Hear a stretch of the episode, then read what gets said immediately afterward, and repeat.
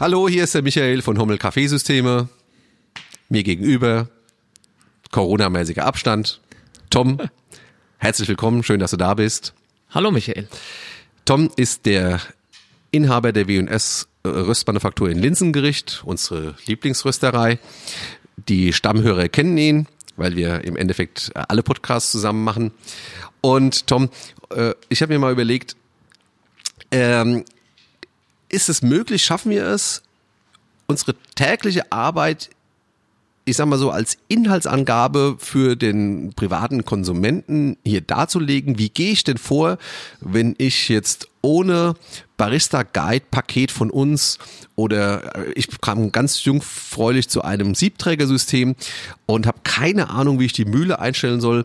Können wir denn äh, so eine Kurzanleitung strukturieren? Was meinst du? Probieren wir es mal. Ja, wie geht man Fall. da los? Natürlich ohne Erfahrung geht da nichts, ohne die richtigen Schritte. Es ist natürlich auch eine optische Sache und auch eine akustische und sensorische Sache, aber zumindest theoretisch so ein paar Schritte abklopfen auf jeden Fall. Also ich glaube, man kann, wenn man eine Mühle einstellt, gibt es schon verschiedene Ansätze, wie man da vorgeht. Ich stelle ja auch immer wieder fest, wenn wir Mühlen einstellen bei Kunden oder mit neuen Kunden das zusammen machen, die vielleicht auch einen Kurs besucht haben oder im Internet recherchiert haben, dass die Ansätze manchmal äh, ganz andere sind als bei uns. Die führen auch zum Ziel, aber äh, wir haben halt eben unsere Methode, die recht gut funktioniert, wenn wir an sowas rangehen. Gerade mal von null weg. Eine Mühle, die bereits eingestellt ist, nachzustellen, ist immer die eine Sache. Ich habe da aber auch in allerkürzester Vergangenheit einen Kunden gehabt, der ein als Beispiel ein ähm, Kaffeeausschank betreibt in einem Trailer, also im Außenbereich. Ja. Und der hat dann äh, mich angerufen und sagte hier, ich habe die und die Veränderung im Produkt, das ist morgens eher so, mittags ist es etwas anders, das hängt mit der Temperaturkurve in diesem, in diesem Trailer da zusammen, hat dann selbst was nachgestellt. Und die Ergebnisse waren so, dass er dann am Mittag den zweiten Anruf getätigt hat, es hat keinen Wert, du musst mal kommen, bin ja. ich auch, habe das auch gern gemacht. Ähm, es ist also auch mit einer mündlichen Anleitung nicht nur getan, aber ich finde, wir, wir, können ja einfach mal schon rein erklären, wie machen wir es. Und ja. ich glaube, der, der ein, zweimal sowas zu Hause selbst macht und so einen Podcast hier anhört, der wird dann schon recht schnell feststellen, aha, hier habe ich eine Leitlinie zur Orientierung. Ich glaube auch, ähm, das ist zumindest mein Lehransatz, wenn ich Maschinen aufstelle im privaten Bereich oder wenn ich diese Barista-Seminare gebe. Ähm, wir haben eine komplett andere Zielsetzung im privaten äh, Haushalt, weil erstens gegebenenfalls muss nicht jedes Getränk sein wie das andere. Das ist also auch wie, wie Barista Light. Man kann, selbst wenn man zu Hause unheimlich viel Spaß hat, der Anspruch an den professionellen Barista ist ein um Vielfaches höherer als der zu Hause. Weil er wird, auch wenn er mal ein äh, Getränk nebendran haut, er könnte es gegebenenfalls weggießen, er kann es ja. trotzdem trinken, weil es immer ja. noch besser ist als von einem Vollautomaten. Ähm, die Konsistenz, dass wirklich jedes Produkt wie ein anderes ist, diesen Anspruch hat man zu Hause nicht. Und das ist ja. die Schwierigkeit äh, in einem, in einem äh, professionellen System. Und deswegen tun sich auch viele so schwer, weil dann muss eben alles stimmen. Das haben wir das ja schon stimmt. mal gesagt, ja. Es ist aber im Privaten auf der anderen Seite so, deshalb muss ich im Privaten vielleicht auch relativ häufig nachstellen, weil ich dort häufiger die Sorte wechsle. Das habe ich im professionellen Bereich weniger. Ja. Da suche ich mir meistens das aus oder hab's äh, im besten Fall mehrere Mühlen und kann die bedienen. Im Privaten sagst du, na ja, ich war jetzt dort und dort oder habe was geschenkt bekommen ja. und stellen mir die ein. Ich muss ja doch immer mal wieder von vorne anfangen. Das ist richtig, aber der äh, im Privaten noch mal ganz kurz, äh, ob du der Argumentation folgen kannst. Wenn ich jetzt das zwei Tage nicht hinbekomme, einen Kaffee hinzustellen, dann habe ich zwei Tage schlechten Kaffee getrunken. Macht nichts. Äh, Im ja. gastronomischen ja. Bereich sind es Kunden, die das zurückgeben oder sagen, da gehe ich nie mehr hin. Also das ist wirklich. Das sind äh, die panischeren Anrufe. Die das sind die panischeren Anrufe. Ja. Insofern ist es äh, gut. Also äh, nichtsdestotrotz glaube ich, dass wir äh, jede Mühle nochmal nach oben äh, ähm, optimieren können und, und jedes Setup aufgrund einfach unsere Erfahrung, aber es sollte natürlich, und das ist ganz wichtig, der eigene Geschmack im Vordergrund sein und der ja. Spaß an dem ja. Einstellen, am Experimentieren ja. und auch am Genießen. Ja. Um äh, dann mal äh, das zu strukturieren, da würde ich dich bitten, dass du da auch von deinem Erfahrungsschatz äh, äh, uns teilhaben lässt. Aber erstmal eine ganz kurze grundsätzliche Erklärung mhm. von meiner Seite. Und zwar ähm, es ist so, dass sobald Wasser Kaffee berührt, geht die Extraktion los. Die Extraktion ist äh, ein Trennverfahren und die, das Extraktionsmittel ist das Wasser und es löst quasi Aromen und Stoffe aus dem Kaffee aus. Tom, die äh, bei den meisten Siebträgermaschinen äh, kommt äh, ja die ersten Sekunden noch gar nichts in die Tasse. Ja. Trotzdem ist die Extraktion schon am Start. Was passiert da? Das ist die gegebenenfalls eine Präinfusion, wie bei der FAEMA Brühgruppe, die so eine automatische Präinfusion Ja. hat. Oder ich habe eine Präinfusion eingestellt, das meistens so ein bisschen getürkt ist. Oder es aber trotzdem, was erwartet, was passiert denn in einem Kaffee? Äh, Wie schmeckt der Kaffee, wenn ich jetzt die ersten fünf Sekunden Extraktion trinken würde? Wenn das, äh, wenn das Wasser die, die, den, das Kaffeemehl berührt, Ja. dann geht der ganze Prozess los und ganz am Anfang kommen erstmal die Röststoffe. Das, was wir da reinrösten, die erdigen Töne, das äh, kommt als erstes raus. Das heißt, ähm, was man immer ganz gut machen kann, das kann auch jeder zu Hause mal probieren. Der macht einen Espresso-Shot und nimmt sich vorher drei Tassen oder drei kleine Gläser können auch gerne mehr sein und teilt sich seinen Espresso, der normalerweise da durchläuft, immer wieder nach fünf Sekunden beispielsweise, nimmt er die nächste Tasse, nächste Tasse, nächste Tasse. Ja. Und das probierst du mal nacheinander durch und du wirst feststellen, wie sehr sich der Geschmack verändert. Am Anfang ist es sehr holzig, vielleicht sind die Aromen nicht so ausgeprägt wie vorher, weil die ganze Säure fehlt, die erst am Ende kommt. Fraglich ist immer, wie viel Temperatur ist da, wie lange braucht eigentlich meine Pumpe? Das ist eine ganz entscheidende Frage ähm, vielleicht auch dann einen anderen Podcast, wie lange braucht meine Pumpe, um es erstmal überhaupt Kaffee äh, herauszugeben unten aus der Brühgruppe? Wie lange braucht sie, um das Wasser einmal komplett durch den Satzkuchen durchzudrücken, bis es das erstmal unten rauskommt? Dauert das zum Beispiel zu lange? Habe ich oftmals ein Problem mit einem Trauerrand im Kaffee, wo ich denke, ich habe den zu fein gemahlen. Nein, es kann auch sein, dass das einfach zu lange durchläuft, weil mein Pumpendruck nicht reicht und in diesem ersten Auslösen viel zu viel gelöst wird und das einfach schwarz wird, weil es zu lange braucht, um durchgedrückt zu werden. Also, ja, ähm, es ist auch im Endeffekt eine Aufgabe, auch an den, den Hobbybarista, diese Aufteilung in drei verschiedenen Phasen der Espresso-Extraktion, das kann man immer wieder machen. Und irgendwann mal mit Erfahrung muss man definieren können, das ist die zweite Phase, so Ja. schmeckt die dritte Phase, so schmeckt die erste Phase. Und aus dieser Zusammensetzung kann ich dann auch sagen, wie viel von der dritten Phase will ich denn eigentlich noch dabei haben. das ist eine genau. ganz interessante Geschichte. Äh, Macht es mal. Ich möchte aber im Endeffekt ähm, äh, auch gar nicht so detailliert äh, in diese Extraktion reingehen. Mir ging es jetzt nur darum, dass verstanden wird, dass ab der neunten Sekunde zum Beispiel erst Koffein Koffein, kommt. ausgelöst Ja, wird. so ist es. Koffein kommt das heißt also am Anfang kommen am diese die die die die vielen Öle, es ist Ja. ölig und es Ja. ist so, es kommen die Röstaromen Ja. und dann kommt Koffein und und dann, äh, was hast du, ka- kannst du das definieren? Löst irgendeine besondere Bohnenart früher aus als eine andere? Das gibt's. Das kann man schon machen. Wir haben auch ähm, Kaffees, spezielle Kaffees, äh, die wir herstellen, wo wir sagen, wenn jemand nur eine Mühle hat Ja. und hat, manchmal gibt es den seltenen Fall, dass man einen ähm, Genusskreis von Menschen bedienen will in der Familie als Beispiel, wo man sagt, naja, Kaffee trinken wir genauso gerne und viel wie Espresso. Und äh, ich habe aber einfach keinen Platz, zum Beispiel für eine zweite Mühle, die ja dann wirklich dringend erforderlich wäre, wenn ich sage, ich will beides hälftig trinken, wenn ich gar keine Präferenz habe.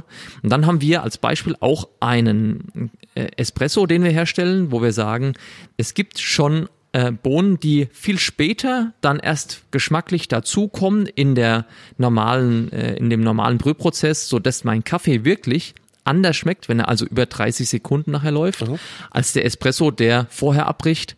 Ähm, das gibt es. Also man kann schon ganz klar eine Kaffeemischung auch abstimmen auf das Produkt. Das ist auch das ganz Entscheidende für uns. Wir würden äh, für, ein, für eine Kaffeemischung als Beispiel immer eine andere äh, Bohnenmischung verwenden als für einen Espresso, weil wir bei einem Espresso einfach erstmal die Aufgabenstellung haben, in einer kurzen Zeit, in einem kurzen, nicht nur zeitlichen Zeit, sondern auch in einer kurzen äh, Wasser Periode, die durch, den, durch das Mehl durchläuft. Die Aromen müssen alle abgegeben werden. Wir wollen ja, dass der dann fertig ist und dann nichts mehr im Satzkuchen drin bleibt, was ich vielleicht gerne noch getrunken hätte. Aber meine Extraktionszeit ist dann irgendwann am Ende oder meine Füllmenge ist erreicht. Ja. Und beim Kaffee ist der Ansatz hier ein ganz anderer. Okay.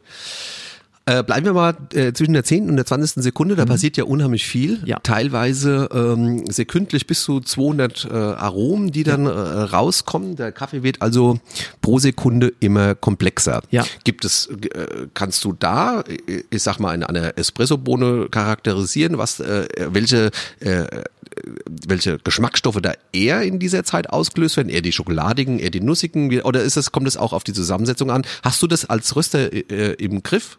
Das hast du als Röster im Griff, aber hier bleibe ich wieder dabei, erstmal auf deiner eigenen Maschine. Okay. Das ist dann wieder das sogenannte Labor, von dem Mhm. wir immer sprechen. Das können wir bei dir dann auch nochmal nachspielen, hier in deinem Ja. großen Kaffeemaschinenpark. Es ist aber nicht so, dass es bei jedem Kunden automatisch dasselbe ist. Es gibt aber Regeln, die werden immer wieder die gleichen sein. Das bedeutet, ab Minute eins, wie du es gesagt hast, ab Sekunde eins, Entschuldigung, die Öle und die kräftigen Töne, die Röstaromen, dann kommt das Koffein dabei. Das hat eigentlich keinen Geschmack, wiewohl man auch immer wieder ähm, hört, es könnte ein leicht, eine leicht herbe Note haben, Ja, Koffein. Note, ja. Und dann kommen eben die Säuren dazu. Und eine Säure ist ja nichts anderes. Ich, mit der Säure habe ich andere, andere Aromen, die dazukommen, aber vor allem, und das ist das Entscheidende an der Säure, äh, sie beeinflusst auch die Aromen der ersten Sekunde, die ich ja dann äh, mit mehr Säure nach vorne hebe. Ja. Also das ist ja das Entscheidende. Nicht immer nur, dass man sagt, ich bekomme hinten heraus äh, mehr Säure und dadurch ein anderes Aroma. Nein, die Säure beeinflusst bereits die Aromen, die von vorher reingelaufen sind. Und das macht's dann aus. Und da muss ich entscheiden. Deshalb mal die Einteilung in diese drei Segmente, in, äh, wo ich meinen Espresso und einteile. Und wenn ich dann den, den, das letzte Drittel trinke, und stelle fest, aha, das schmeckt dann so. Also das wird dann eine flachere Geschichte sein, fruchtig sein, viel Säure drin sein, vielleicht aber auch die von dir eben genannten schokoladigen Töne als Beispiel. Wenn ich sage, okay, jetzt trinke ich mein Produkt danach einmal zusammen, also in einer Tasse und sag, okay, jetzt möchte ich aber von dem vielleicht noch ein bisschen mehr drin haben oder Genau. weniger, Ja. dann weiß ich aber, an welcher Stelle ich eigentlich arbeiten muss. Um was geht's? Wir sind jetzt im letzten Drittel zwischen äh, 20 und 30 Sekunden. Man sollte äh, jetzt mal pauschal sprechen wir äh, ab der 30. Sekunde vom sogenannten Säurekreuz. Es, äh, der Kaffee hat seinen genetischen Abdruck eigentlich hinterlassen Ja. und es kommen nur noch äh, Stoffe in die Tasse, die den Kaffee ähm, negativ beeinflussen, und nicht mal neutral, sondern negativ beeinflussen. Kann auch etwas früher schon sein. Das Ja. sieht man im Endeffekt oder später, je nach äh, Kaffeezusammensetzung. Aber im letzten Drittel entscheidet sich nochmal unheimlich viel. Die Komplexität kommt nach vorne und es kommen auch so Sachen nach vorne wie, ähm, wenn viel Robusta drin sind, empfinde ich zum Beispiel ab der 25 Sekunde eine gewisse Bitternote. Ja. Ja. Und das ist natürlich auch eine, eine komplett subjektive Sache. Möchte ich die noch fördern? Es gibt ja Leute, die äh, trinken oder die essen weiße Schokolade und andere essen äh, 90-prozentige äh, Kakaoschokolade, die zartbittrig ist. Ja. Ähm, das ist eine komplett subjektive Sache. Wie viele Sekunden ich dann nach der 20. Sekunde ich dem Espresso noch äh, angedeihen lasse. Ganz klar. Und das Und- ist, ist da auch nochmal wichtig dann zu sagen, als Beispiel, wenn ich jetzt viel Robusta habe, dann könnte man sich jetzt auch bei dem, bei dem Trinkgenuss auch daran orientieren, wie es in Italien zum Beispiel läuft. Da haben wir ein ganz klares Robusta-Gefälle, äh, wo wir sagen, von Norden sehr wenig Robusta, nach Süden praktisch nur noch Robusta. Ja. Und so unterscheiden sich aber hier dann auch die äh, Trinkgewohnheiten des Espressos. Der ist in Italien ja sowieso kürzer als bei uns,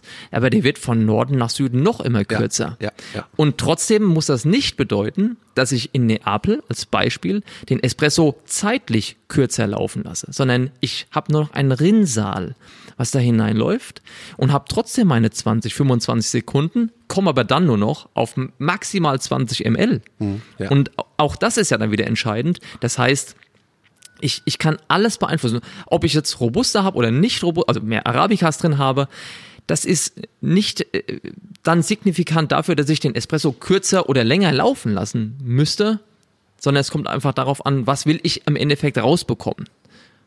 Was ist meine Präferenz? Wo möchte ich hin? Und da ist, das ist eine Sache, die ist mir sehr wichtig, dass wir es auch nochmal sagen, dieses Säurekreuzthema, das ist eine Sache, die hängt natürlich auf der einen Seite ganz stark davon ab, wie viel Säure ist denn eigentlich noch in meinem gerösteten Kaffee drin. Du weißt, Säurekreuz ist für uns eine, eine Sache, von der haben wir schon gehört. Ja, gut. Äh, wir haben es, also natürlich haben wir, ist, es gibt einen Moment auch bei unserem Kaffee, der sehr säurearm ist, wollte ich damit auch nur sagen, wo er dann keinen keinen Mehrwert mehr bringt, wenn ich ihn länger laufen lasse. Aber Ja. richtig sauer wird's nicht. Aber was ein Thema ist und das Säurekreuz unfassbar nach vorne schiebt, das ist das Wasser. Mhm. Und das ist ne, ein Thema, wo ich immer sage, da suchen Menschen das von uns eben gerade angesprochene Säurekreuz stundenlang, wo ich sage, ja, ja, das ist schon richtig. Nur du hast dann ein Wasser, das hat eh nur fünf Carbonat, du filterst es auf anderthalb runter Ja. und du hast ab der ersten Sekunde einen Säuresturz, weil Ja. dein pH-Wert geht auf zwei und du, du wirst nie das finden, was du suchst. Also wir werden es Ja. in der Mühle und der Bohne nicht finden. Ja, das war äh, das ist ganz witzig. Äh, Das ist auch ungefähr so. äh, Wir hatten letztens eine Anfrage, dass wir unbedingt ähm, einen Tamper, äh, der, der Kunde braucht unbedingt einen Tamper, der ganz, ganz konsequent immer äh, gleich fest tampt, Mhm. hat aber eine Vorratsmühle. Äh, Mühle. also insofern das ist ungefähr das gleiche Phänomen. Ja, Schritt zwei von Ja. dem ersten Mal. Ja. Aber nichtsdestotrotz, okay, dritte Phase, das Ja. ist dann quasi die Phase, wo das, der Kunde dann entscheidet, wie er ihm zu schmecken hat, auch die Komplexität. Wir erinnern uns, ab der neunten Sekunde kommt Koffein dazu. Ist natürlich auch klar, dass mit jeder Sekunde der Kaffee erstens aromareicher wird Ja. und stärker wird. Ja. Und weshalb erzähle ich das alles? Ähm, wir haben irgendwo einen Espresso definiert. Das hat die SCA gemacht. Das kommt ein bisschen noch von den Handhebelmaschinen, die Ja. 40 Prozent, äh, 40 Milliliter aufladen konnten mit einem Hub. Ähm, 10 Prozent blieben ungefähr, ähm, des Wassers blieben ungefähr im Kaffeesatz. Also hat man gesagt, der Espresso sind 30 bis 35 Milliliter Ja. Bitte, ähm, ich bin kein Freund von äh, diesen Definitionen und jeder soll, wenn er sich 45 Milliliter reinmachen soll, ähm, soll er das bitte machen, wenn es zu seinen Tassen passt und seinen Gewohnheiten. Aber trotzdem soll es mal als Anhaltspunkt für unsere theoretische Vorgehensweise jetzt äh, in, in, der, in, in der Folge äh, dienen. Also 30 bis 35 Milliliter. Und dann definiert man einen Espresso mit einer Extraktionszeit zwischen 20 und 30 Sekunden. Ja. Einigen wir uns jetzt mal darauf? Das nehmen wir genauso. So, und was ja. machen wir damit? Ja. Wie schaffen wir denn das? Weil das ist genau die Arbeit von einem Barista, äh, das da drin optimal zu halten, für sich alles rauszukitzeln. 60 Prozent davon oder sogar mehr, 70 Prozent davon kommen über die Mühle. Das stimmt. Und deswegen das, wollen wir heute mal über die Mühle sprechen. Ja. Sehr gerne. Wie geht man denn da vor? Oder wie gehen, ja, wie gehen wir vor? Wie gehen ne? wir vor? Ja. Und vielleicht ist es ja für den einen oder anderen der Anhaltspunkt, äh, sein System mal da, zu Hause danach einzustellen. Ja. Ich möchte von den Kategorien der Mühle nochmal sagen, es Ja. ist für uns äh, ganz klar, wir arbeiten mit einem Scheibenmahlwerk. Ein chronisches Laufwerk kommt bei uns nur als Rohbohr in Frage, das unerhört teuer ist. Ja. Ähm, ansonsten Scheibenmahlwerk. Wir stehen auf stufenlose Mahlwerke, Ja. Kermen aber mit einem ja, so einem Gestuften auch so. Also so eine Ja. Malkönig K30, so Ja. eine alte, die gestuft war, damit Ja. sind wir schon auch klargekommen. Ja, das ist kein, das ist so eng, das geht. Und allerwichtigst direkt in den Siebträger, Grind on Demand. ja. Okay. Das ist tatsächlich so, dass mit dem Grind on Demand ja die Dinge vereinfacht wurden gegenüber der früheren Vorratsbehältermühle, die wir ja auch noch kennen, wo wir ja auch in den ersten Jahren praktisch nur diese äh, Modelle draußen hatten und haben die halt auch vor allem bei der Gastronomie immer eingestellt. Im Privaten war es aber ähnlich. Aber trotzdem äh, ist nicht alles einfacher geworden durch das Grind on Demand, weil wir einen neuen Faktor mit dazu bekommen haben beim Einstellen der Mühle, nämlich die Mahlzeit. Das war vorher eigentlich gar kein Thema, ähm, sondern vorher war die Mahlmenge das definierte und wie lange diese oftmals sehr, sehr lauten äh, Kaffeemühlen irgendwo in der Ecke gekrischen haben, während vorne der Kuchen verkauft wurde. Das war ja dem Gastronom eigentlich wurscht. Der hat sie laufen lassen, bis die Automatikabschaltung irgendwann Stopp gesagt hat. Dann wurde das abverbraucht. Äh, Das heißt, die Mahlzeit ist auf einmal dazugekommen und hat äh, dieses Feld des Einstellens etwas komplexer gemacht, als es eigentlich vorher war. Ja. Aber wenn es aber eingestellt ist, bin ich dafür viel konstanter. Ja, und ich muss auch wirklich sagen, wir kennen das, wir, äh, Tom, wir waren auch mal oder sind immer noch ein Teil, in, äh, Teilbereich ein Haushaltswarenladen und verkaufen natürlich ganz, ganz viele Pfeffermühlen. Und man muss ganz klar sagen, es geht äh, in den Bereich Lebensmittel mit ätherischem Öl oder Pfeffer, es geht frisch gemahlen, hat einfach mehr Aromen. Die Ja.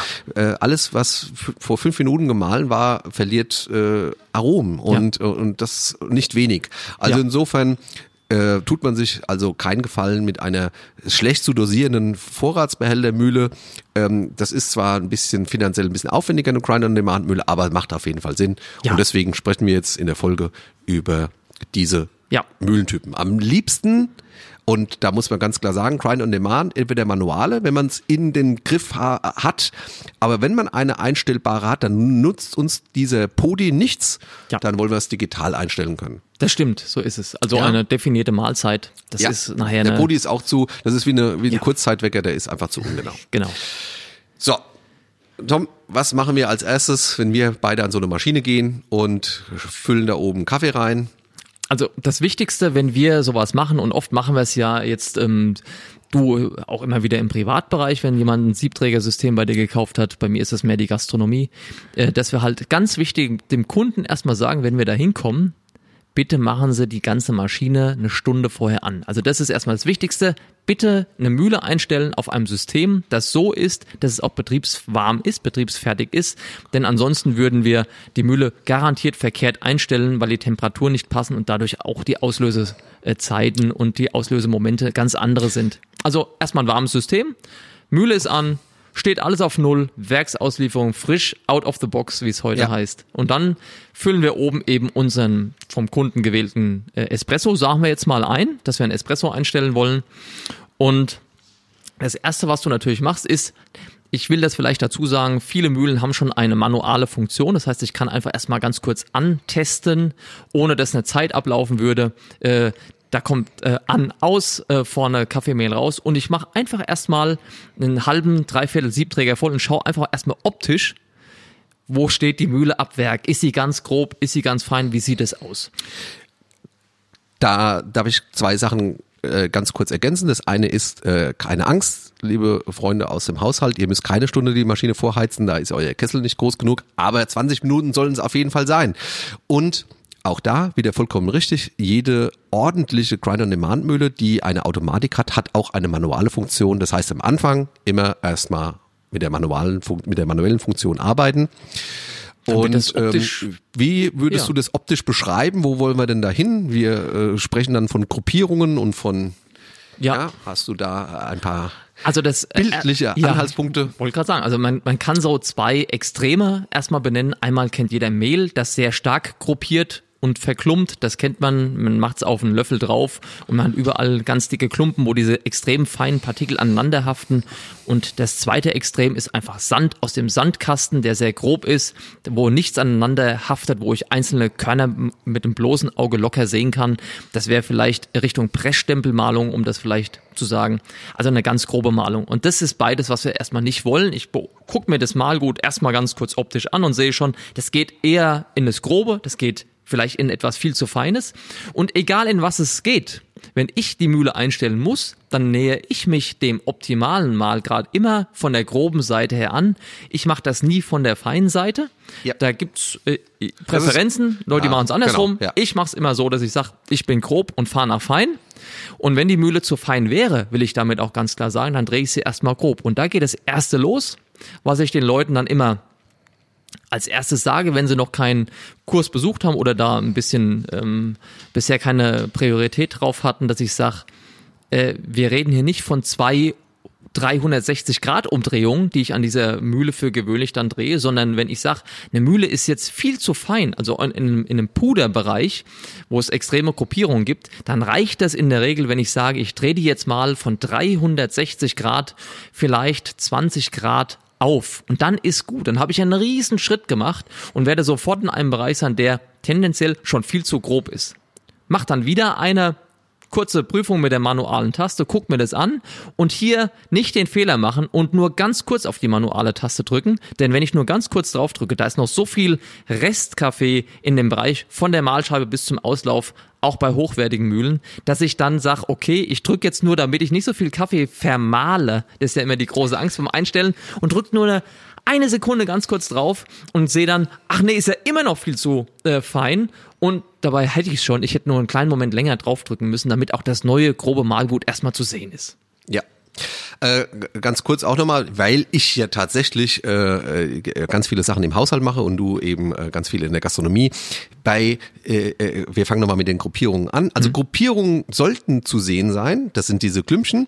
Je größer diese Klümpchen ist, desto feiner ist ähm, der Mahlgrad. Und ähm, die Gruppierungen, äh, da gibt es leider Gottes auch kein äh, perfektes Abbild, weil es auch was mit dem Durchmesser des, des Mühlenkranzes zu tun hat.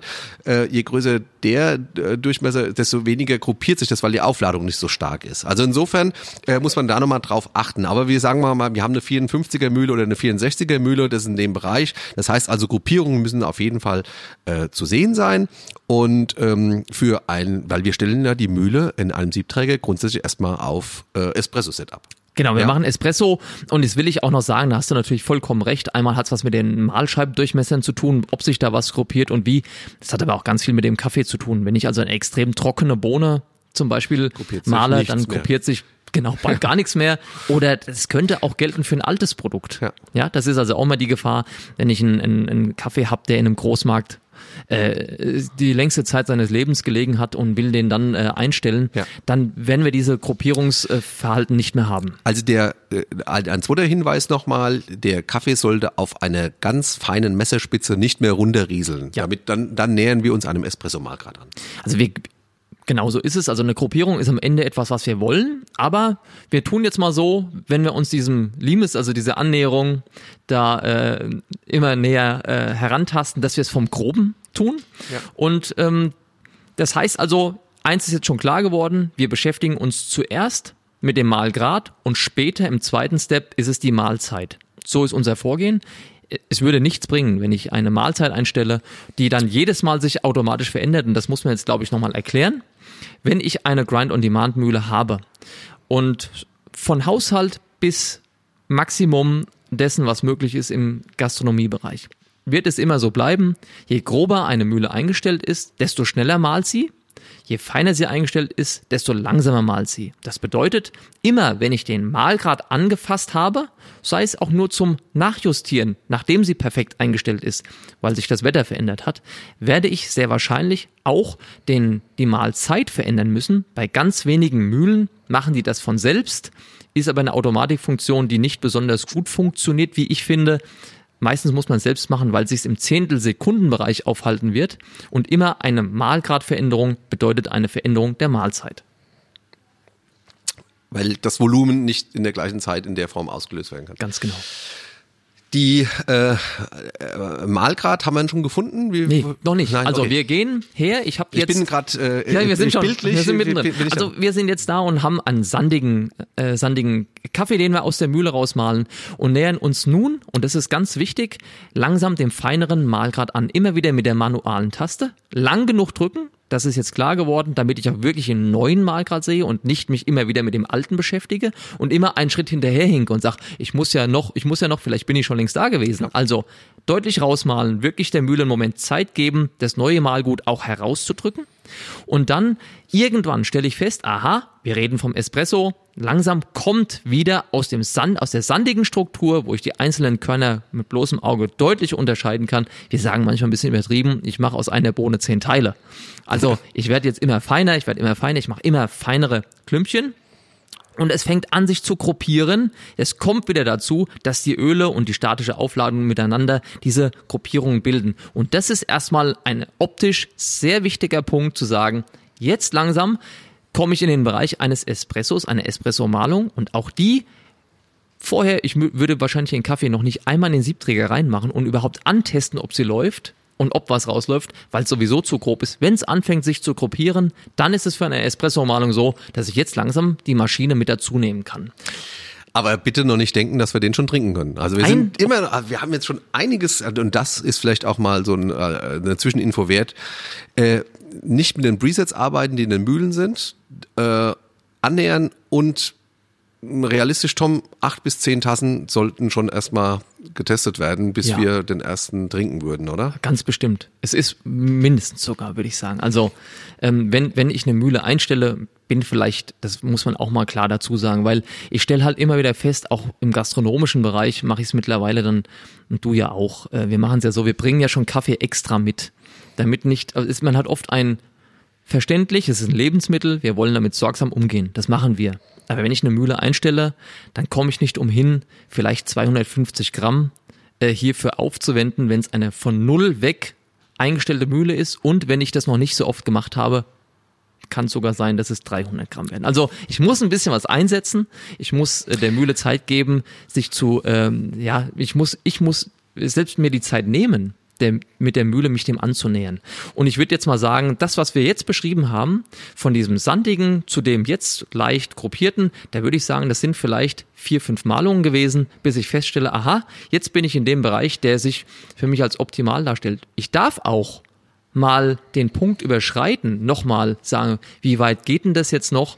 Ähm, und kann, kann eins drüber gehen und wieder eins zurückgehen. Aber ich gehe vom Groben heran, sehe, jetzt gruppiert sich's und jetzt würde ich sagen, manuell einfach mal den Siebträger drunter halten, mit der manuellen Taste malen, voll malen, ähm, um einfach mal zu gucken, wie würde das jetzt rauslaufen. Und hier ist eine Sache wichtig, das ist ein Unterschied, den man klar benennen muss. Eine Mühle, die ein Vorratsbehälter hatte, also aus der äh, Zeit ja, da gab's dann äh, noch Dampfmaschinen äh, zu der Zeit. Aber das ist halt äh, was, was wir noch kennengelernt haben. Die hatte einen, einen Sachverhalt, dass sie in dem Vorratsbehälter praktisch das, die Luft zwischen den Partikeln des gemahlenen Kaffees herausgedrückt hat, weil es sich ja da drin gelagert hat. Es wurde durch das Karussell mehrfach gedreht. Es war keine Luft mehr drin. Wenn ich jetzt eine Grind-on-Demand-Mühle benutze und halte meinen Siebträger drunter und male den manuell voll und mache das nicht oft, dann höre ich immer viel zu früh auf zu malen, weil ich denke, ach herrje, das ist bestimmt schon voll. Wenn ich das dann tampe, ist da nichts mehr übrig. Das heißt, wir haben so viel Luft, ein fluffiges, frisch gemahlener Kaffee. Das ist das schönste, der beste Geruch der Welt. Aber es hat eben bei dem Grind on Demand immer die Folge, dass es sehr, sehr viel Luftpartikel zwischen den Körnern drin sind und ich die rausdrücken werde. Also optisch im Prinzip dieses, diese leere Siebträger etwas überfüllen und dann mal mit dem Tamper zusammendrücken und man wird feststellen, es passt immer locker rein.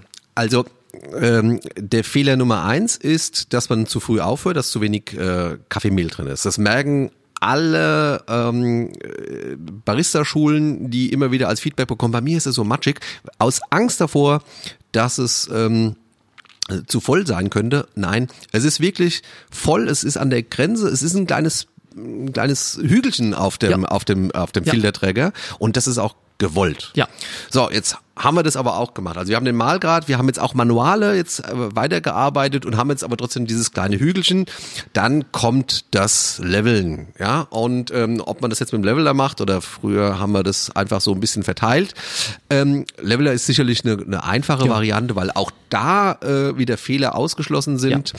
Ja. Äh, man muss sich vorstellen, sollte ich jetzt dieses ähm, äh, dieses kleine Hügelchen direkt vertampen, dann ist die Dichte in der Mitte deutlich höher als an der Seite und das Wasser würde wirklich in der Seite stärker runterfließen als in der Mitte. Und Wasser ist da wirklich ganz, ganz unfair und sucht sich wirklich äh, den Weg des geringsten Widerstands. Ähm, wir haben halt keine gleichmäßige Extraktion. Insofern ist dieser Schritt ganz wichtig. Also ja. erstmal richtig viel rein, Hügelchen, dann dieses Hügelchen verteilen und was machen wir dann? Ja, dann äh, wird getampt. Ja. Ähm, und das Tampen ist auch eine Sache. Hier würde ich äh, immer so vorgehen, wenn ich eine, einen Kaffee oder einen Espresso einstelle für einen Gastronom, dann habe ich schon mal einen Blick zu denen, die meistens ja anwesend sind, die das dann hier betreiben werden. Das heißt, ich stelle entweder fest, es sind ausgebildete Baristas, dann würden die im Übrigen mir jetzt auch schon längst zur Seite stehen und würden mitmachen.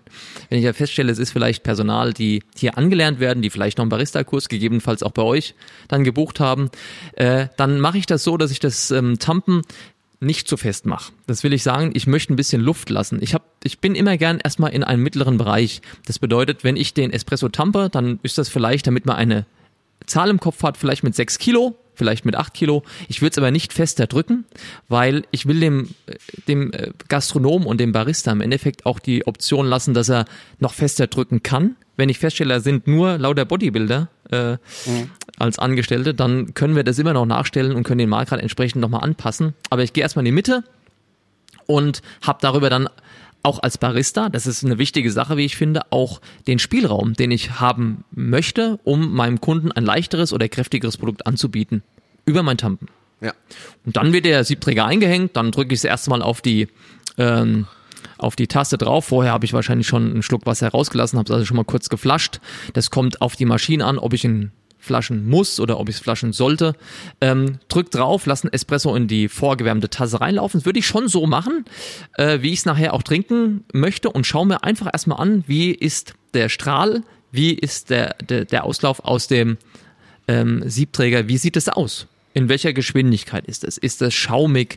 Ist es zu langsam? Tröpfelt es? Ist das schwarz? Es gibt also ganz viele verschiedene Möglichkeiten von zu schnell bis zu langsam, von zu hell bis viel zu dunkel. Also hier geht's optisch einmal konsistent, Geschwindigkeit, aber auch farblich. Jetzt äh, nochmal eine Erinnerung zu unserer Exkursion Extraktion. Ja. Also unsere Zielmenge, die Sie vorgeben, die per Definition zwischen 30 und 35 Milliliter ist, aber Sie vorgeben, also Sie als Hörer, sollte zwischen 20 und 30 Sekunden erreicht sein. Und wir haben jetzt einfach mal zum Ziel, wir haben viele Robuster drin, wir machen 22 Sekunden für 35 Milliliter. Ja. Ja. Das heißt also, auch die erste Tasse, die rausgelaufen ist, nachdem wir optisch überprüft haben, wie ist denn das Ganze, die trinken wir jetzt auch noch nicht. Nee, die trinken wir auch noch nicht. Die trinken wir auch noch nicht, aber wir gucken schon mal äh, Geschwindigkeit, ja, könnte Ja. so hinkommen, wir zählen so mit. Shotclock halte ich für eine tolle Sache, eine wichtige Ja. Sache. Die, die, die richtig geilen Maschinen haben es natürlich integriert. Ich wollte sagen, oft ist es sogar dabei. Ja. Und Extraktionszeiten ist wirklich das, das Allerwichtigste und der größte, und der, der, der, der, der nutzvollste Indi Indikator, ähm, äh, was Kaffeegeschmack und Kaffeekonsistenz anbelangt, aus meiner Ja. Sicht. Ja. Gut, jetzt sind wir dabei, wir haben den mal rauslaufen lassen. Weshalb trinken wir denn noch nicht? Zum einen äh, ist es schon fast Usus, dass man den erst nicht trinkt. Aber zum anderen, wir haben ja eine jungfräuliche Maschine. Das heißt also, das ganze Ding schmeckt noch metallisch. Der ganze Brühkopf ist noch metallisch. Wir lassen da ein paar einfach durch, damit er eben auch so eine gewisse Patina bekommt. Ja. Ich möchte hier ganz und gar keine Ablagerung haben. Ne? Deswegen Reinigung ist das Wichtigste, was geht. Aber so durch komplette äh, jungfräulich metallische Maschinen würde ich jetzt auch keinen Kaffee trinken. Man spürt das. Man schmeckt Das schmeckt so, es wird ein, wird ein sehr hartes Produkt meistens und ich habe einfach Störtöne mit drin, die ich äh, bei der zehnten Tasse schon wesentlich weniger habe und Ja. bei der 50. und 100. nachher, wenn das Gerät im Gebrauch ist, die sind ganz weg. Also das ist ganz, ganz wichtig. Von daher, ja, äh, dann kommt der, der nächste, ich lasse den nächsten. Vielleicht habe ich jetzt festgestellt, okay, ich bin erst bei beispielsweise 18 Sekunden, ich habe meine Zielzeit von 22 Sekunden. Die äh, Literung, also die ML-Zahl, habe ich ja eingegeben in die Maschine äh, über das Flowmeter. Also das ist abgesch- das haben im Haushaltsbereich nicht alle. Gut. aber sagen wir mal viele. Ja. Und ich weiß also meine Menge, die rauskommt, die stimmt. Ja. Und sehe aber, ich bin bei 18 Sekunden und ähm, muss also noch ein bisschen Gas geben. mach, muss ein bisschen Gas geben und mache jetzt als nächstes folgendes. Ich, wie gesagt, ich trinke das Produkt nicht, aber ich mache jetzt mal den Siebträger raus und guck mir mal den Siebträger an. Ich weiß, ich bin zu schnell und stelle jetzt zum Beispiel fest, aha, im Siebträger oben drin ist auch ganz schön viel matschiger Kaffeesatz. Und dann weiß ich, aha, das von Hand dosierte Kaffeemehl war einfach erstmal zu wenig.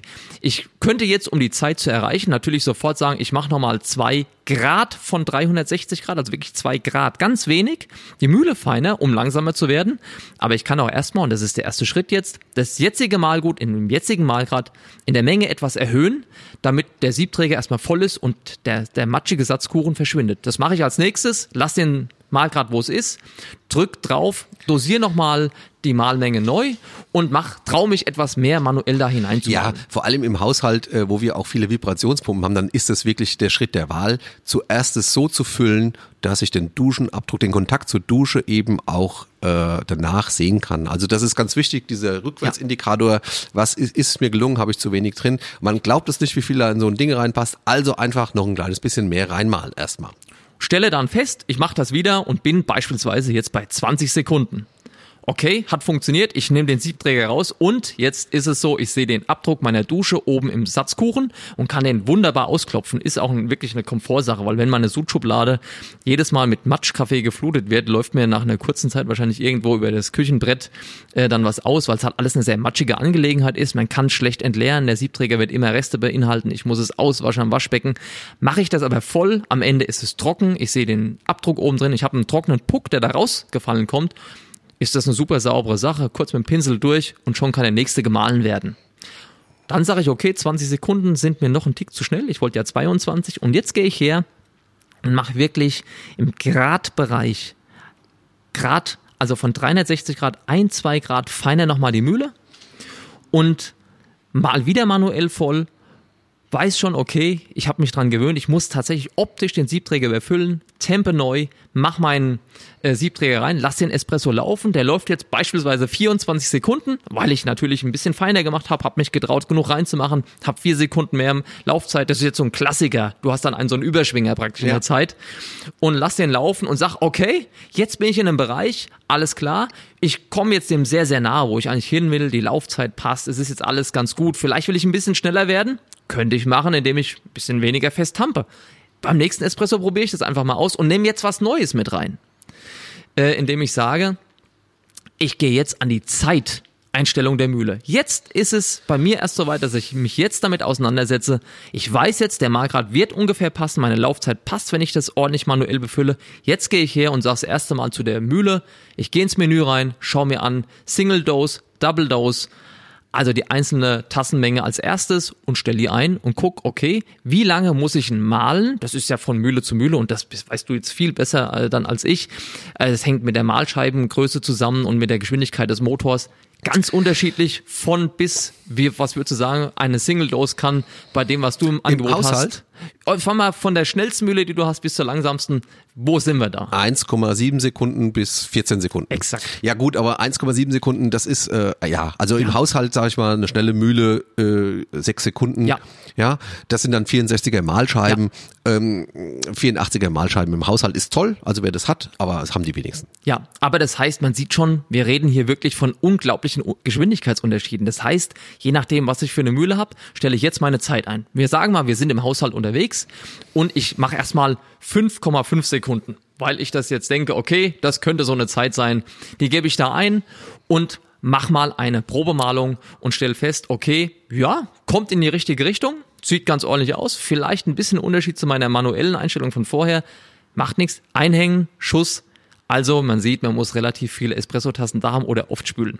Also der nächste Espresso, den lasse ich laufen und habe wieder den, denselben Effekt wie vielleicht vorher. Wäre der Klassiker zu sagen, ich bin einen Tick zu schnell, ich bin wieder bei 18, aber mein Satzkuchen ist auch wieder matschig. Das heißt, das Einzige, was ich mache, ist, ich gehe nach oben. Im Haushaltsbereich können wir hier ein bisschen generöser sein und sagen, wir lassen die Mühle mal. Was würdest du machen?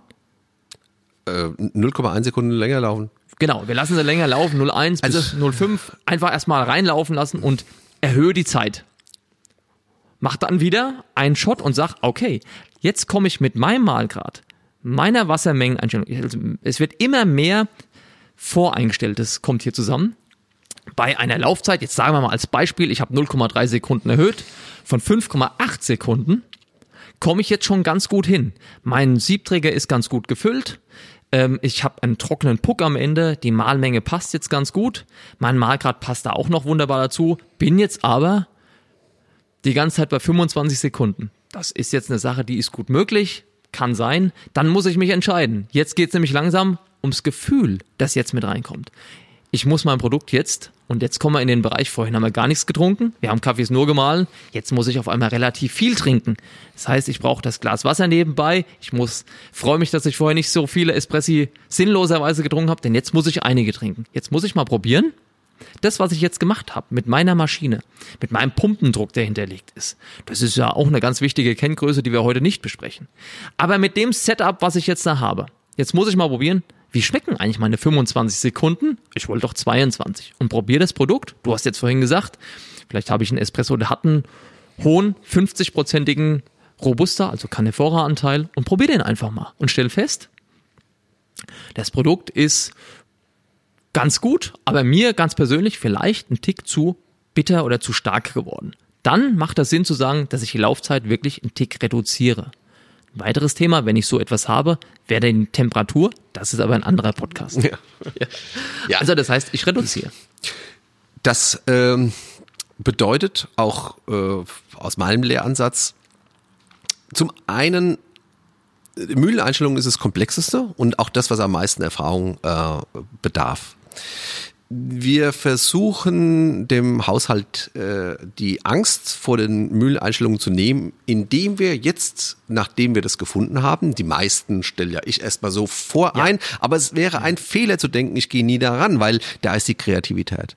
Ähm, wir äh, versuchen aber trotzdem, das Ganze so stabil als möglich zu halten, indem wir zum Beispiel in die Bohnenbehälter äh, dringend empfehlen, nur ungefähr die Größenordnung reinzufüllen, die tatsächlich an dem Tag verbraucht wird, weil Bohnen werden äh, unter UV-Einfluss äh, äh, relativ schnell sich in, äh, in der ähm, in der Restfeuchte verändern. Ja. Erklär du, was da äh, stattfindet. Und wir müssten ja. dann theoretisch an dem Tag zwei danach, wenn der Bohnenbehälter ja. komplett voll gemacht wird und ich brauche dafür eine Woche, müssen wir die Mühle immer wieder ein bisschen feiner einstellen. Da wir das nicht machen wollen, ist es auf jeden Fall mal einen, ein Alltagstipp. Füllt oben nur so viel rein, wie er ungefähr verbraucht, äh, damit die Mühle auch konstanter läuft. Das stimmt. Ähm, darüber hinaus möchte ich dem vielleicht noch dazu ergänzen.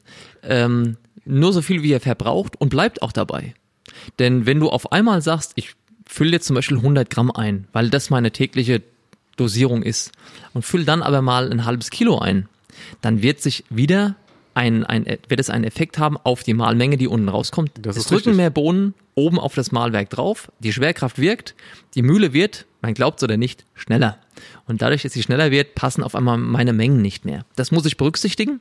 Und wenn ich eine, das sage ich den Leuten eigentlich auch immer dazu, äh, wie gesagt, mehr in der Gastronomie. Ich sage mir, ich stelle die Mühle so ein, wenn der Bohnenbehälter halb voll ist. Denn der Gastronom wird wohl einen Bohnenbehälter oder einen halben am Tag verbrauchen. Und wenn der, wenn ich den auf der Hälfte einstelle, wird es ganz voll noch funktionieren, aber relativ leer auch. Im Haushalt kann ich viel mehr darauf eingehen, wie meine Gewohnheiten sind. Kleines, kleiner Haushalt, wenig Bohnen rein, ein großer Haushalt, vielleicht mit äh, großer Familie, mit Mehrgenerationenhaus, wo jeder die Maschine bedient, kommt eben etwas mehr rein. Aber ist genau das Thema. Eine Bohne ist eine empfindliche Sache. Äh, Deckel drauf, wichtige Sache. Und wenn, wenn sich das vermeiden lässt, finde ich immer, also es wird zwar auch gedampft an so einer Kaffeemaschine, das ist aber ein kurzer Moment. Ich finde immer ähm, ein, ein Waschbecken, an dem permanent heißes Wasser bezogen wird oder eine Spülmaschine direkt unterhalb einer Mühle, empfinde ich nie Schlecht. als besonders förderlich, weil ja. viel Feuchtigkeit in der Luft ist. Und ja. Bohnen und auch Malgut, das vorne immer im, im Auslauf der Mühle drin ist, wird damit immer reagieren und klumpen. Mhm. Gut, dann haben wir also die Mühle äh, eingestellt. Die wir haben, haben sie justiert. Jetzt gibt es doch das, den, den, den, äh, das, den Bereich des Double Shots. Ganz wichtig. Äh, ja. Die ganz einfachen Mühlen, die verdoppeln dann einfach die Mahlzeit ähm, also 5,8 Malmenge. Hatten wir gesagt, ungefähr. Ja. Und dann also ist verdoppelt. Ist, ja. Äh, wichtig, ja. aufgrund auch der, der Beschaffenheit des, des, der, der, der Filter, die in den, Sieb, äh, den Filterträgern drin sind, äh, dass wir da an den Mühlen auch nochmal Einfluss nehmen können, dass wir die T1, also die, die, die, die Zeit für den Single Shot, ähm, separat von der Zeit vom Double Shot einstellen können. Und ähm, das heißt also, wir gehen jetzt an den Double Shot. Der Malgrad ist ja gesetzt. Ja. Äh, was erwarten wir von einem Double Shot? Dass er die gleiche Extraktions hat wie der Single Shot, dass er genauso aussieht. Äh, Tom, erzähl, wie gehst du davor? Also beim Double Shot ist es so, man muss immer wissen, der Double Shot ist generell einer, der würde jetzt dazu neigen, ähm, dass er schneller laufen kann, weil er zwei Ausläufe hat, weil er ähm, auch unten das Sieb, wenn man sich das mal anschaut, ist beim Single ja ein, eine Verjüngung da geht's ja zusammen, also ja. von der maximalen Durchmesser wird's ja ungefähr halbiert. Beim Double wird's ja praktisch von oben nach unten als Wassersäule durchgedrückt. Das heißt, hier muss ich eben gucken, dass ich ähm, die Laufzeit äh, wird hier tendenziell einen Ticken schneller sein. Was mir beim Double Shot immer wichtig ist, ist, dass er ungefähr so schmeckt wie der einzelne. Also auch hier ist wieder das Gefühl eine wichtige Sache. Denn wenn ich drei Espressi mache, wäre das schon ganz gut, wenn die irgendwie geschmacklich in einer Ecke stehen und nicht der eine extrem bitter ist und die anderen vielleicht ganz und gar zu leicht. Also beim Double Shot ist erstmal ganz wichtig, dass man erstmal nochmal sagt, es, du hast es eben angedeutet, ein 8 oder 9 Gramm Basissieb hat kein 16 oder 18 Gramm Gegenspieler, sondern meistens etwas weniger. Ähm, der Doppelte ist nicht zweimal auch von, dem, von der Malmenge her, zweimal der Einzelne, sondern ja. einen Ticken weniger. Und Deshalb ist es nicht die Verdopplung der Mahlzeit. Wir sind jetzt aber trotzdem von dem Einersieb, äh, äh, wir haben den Malgrad mit dem Einersieb gesucht, weil wir ja im Haushalt sind. Ja. ja?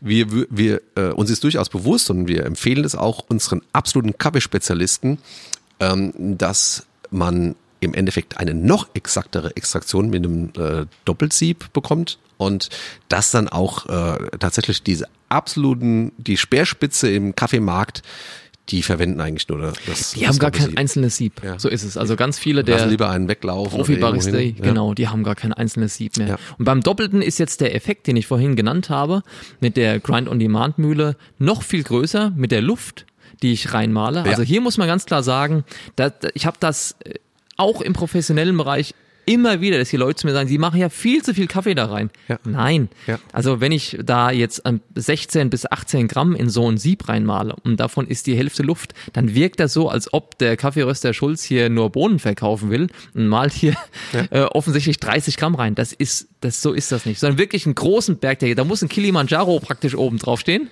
Ja. Und dann drücke ich das mit dem Temper zusammen und stelle fest, passt locker rein. Und dann äh, noch eine Anekdote aus dem, dem Haushalt. Äh, hier ist es jetzt ganz, ganz wichtig. Wenn ich viele Double Shots machen will, dann sollte ich nicht zu kleine Mahlscheiben wählen. Natürlich ist es preislich erstmal ein großer Unterschied. Aber die laden sich so stark auf, dass äh, bei einem Double Shot zum Schluss bestimmt fünf Gramm äh, an dem Siebträger vorbeifliegen. Äh, und insofern, je größer die Mahlscheiben, desto souveräner kommt das ganze äh, gemahlene äh, Kaffeemehl eben in den Filter. Also nur als kleiner Hinweis, Double Shots, wenn die wichtig sind, sollte man auch äh, in größere Mahlscheiben investieren. Ja, und wenn der Double Shot wichtig ist, kann man es auch so machen, wie du es vorhin schon gesagt hast. Dann kann ich auch den Double Shot präferieren Ja. und stelle mir den perfekt ein. Denn ganz am Ende wäre ein Double Shot zumeist ein Ticken feiner gemahlen als Ja. der Single. Ja.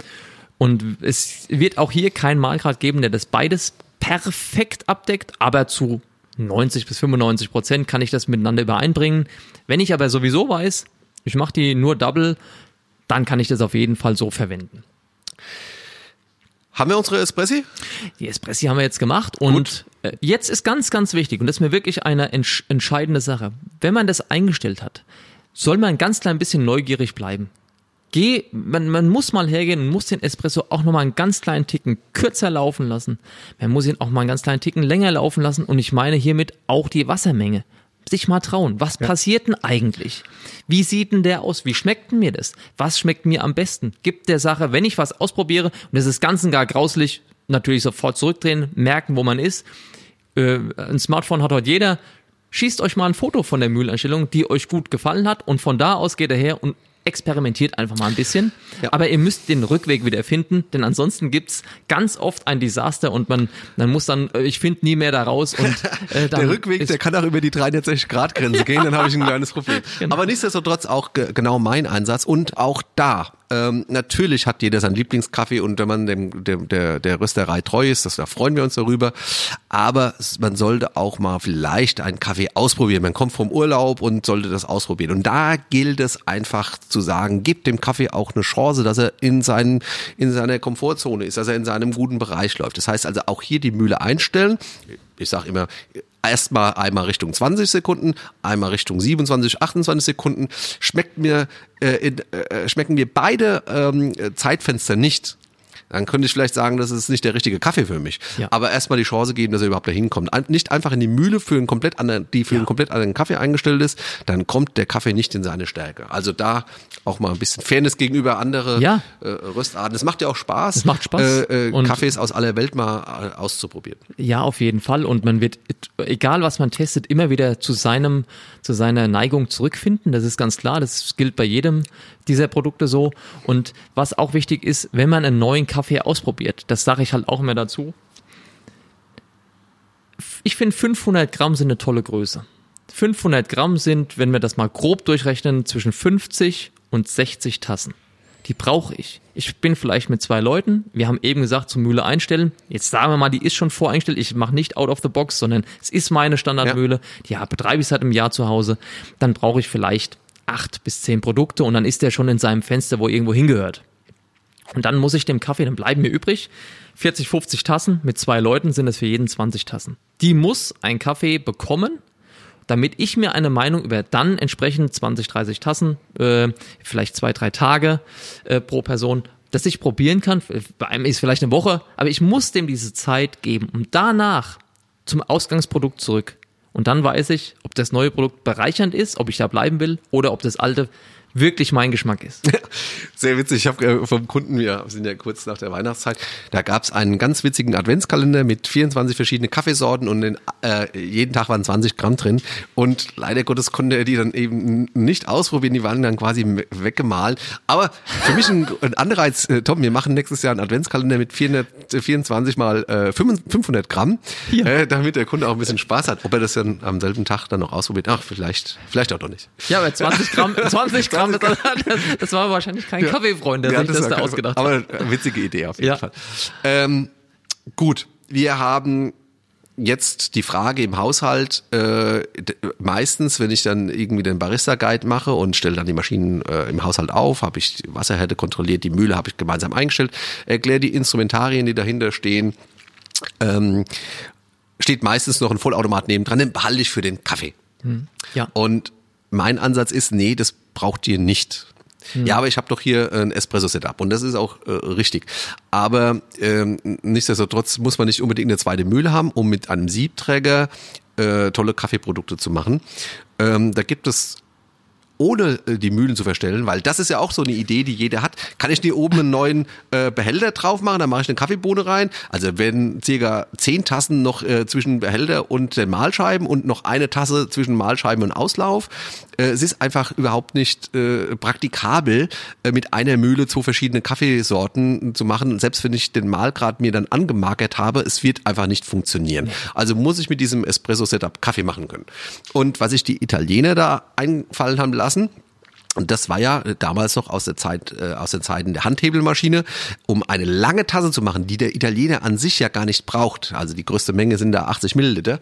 Ähm, war das aber in der Besatzungszeit für die Amerikaner ihre Feldflaschen voll zu machen, da gab es den Americano. Mhm. Und also das wäre die Variante eins, dass wir einen ganz normalen Espresso, das Setup haben wir ja festgelegt, in heißes Wasser laufen lassen.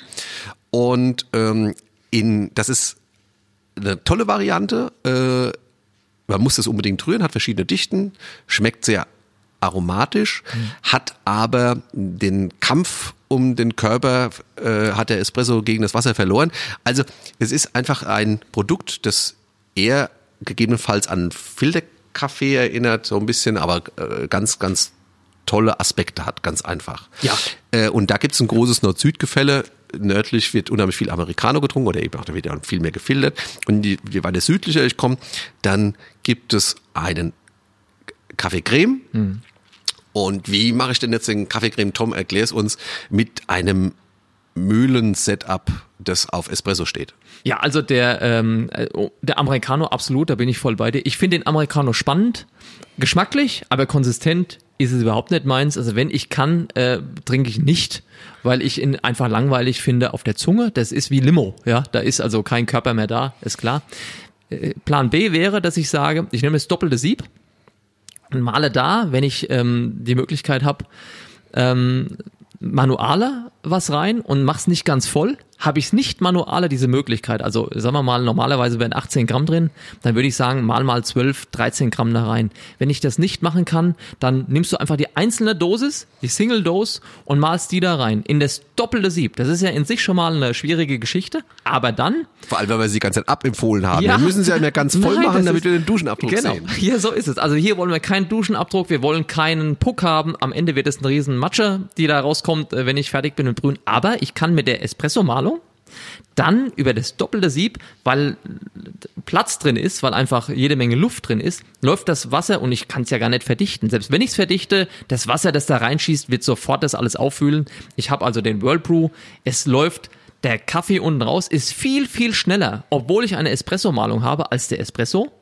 Ähm, und meistens, wenn man das so macht mit der Einzelmalung, ist meine Erfahrung eine normale Kaffeetasse 140, 160 ml, die ist ja auch nach 20 Sekunden, 25 Sekunden bereits voll ich mal, ich mache das raus. Das ganze Wasser hatte aber die Chance, mit dem Pulver in Berührung zu kommen. Und dadurch bin ich viel konsistenter in dem, in dem, äh, in der, in dem äh, Kaffee. Ich habe viel mehr Körper und habe trotzdem ein tolles Produkt, weil es nicht zu lange Kontakt hatte, was ich ja gehabt hätte, wenn ich diese Wassermenge durch den Espresso ähm, voll abgeschlossen durchlaufe, läuft er ja 90 Sekunden. Das ist Ja. unmöglich. Ja. So kann ich mit derselben Malung viel schneller ans Ziel kommen, mache Ja. mir eine Kaffeetasse voll und meistens schmeckt es sehr, sehr gut und man ist erstaunt, was so ein Espresso eigentlich Man alles kann kann. es nicht glauben, man kann es nicht glauben, dass es aus einer Espresso-Bohne kommt. Also ich finde es auch das ideale Produkt für, äh, für den Kaffee Creme, gerade wie gesagt in, in unseren Regionen. Wer ein bisschen Körper gewohnt ist, sollte das mal ausprobieren. Ja, Tom, äh, Kaffeemaschineneinstellung, könnten wir jetzt noch mal eine Stunde weiter erzählen. ja, Es ist natürlich so, der perfekte Espresso funktioniert äh, nur mit einer perfekt eingestellten Maschine und jeder Menge Erfahrung. Aber als Guide für Spaß ab der ersten Stunde hoffe ich, dass da einige Infos drin waren, die ihr äh, zu Hause umsetzen könnt. Wir sind auch immer da. Ihr könnt äh, euch bei uns melden. Wir äh, haben da schon einige Tools, auch telefonisch oder per Video, äh, äh, ein bisschen zu helfen. Aber nochmal, das Zeug muss stimmen. Mühle, ordentliche Mühle, ordentliche Einstellung und ordentliche Pflege. Und über Pflege reden wir das nächste Mal. Was Alles meinst klar. du? Ja? Machen wir sehr gerne. Freue ich mich drauf. Also Tom, vielen Dank für Danke deine auch. Ausführungen. Wir hören uns nächste Woche. bis bald. Ciao. Tschüss.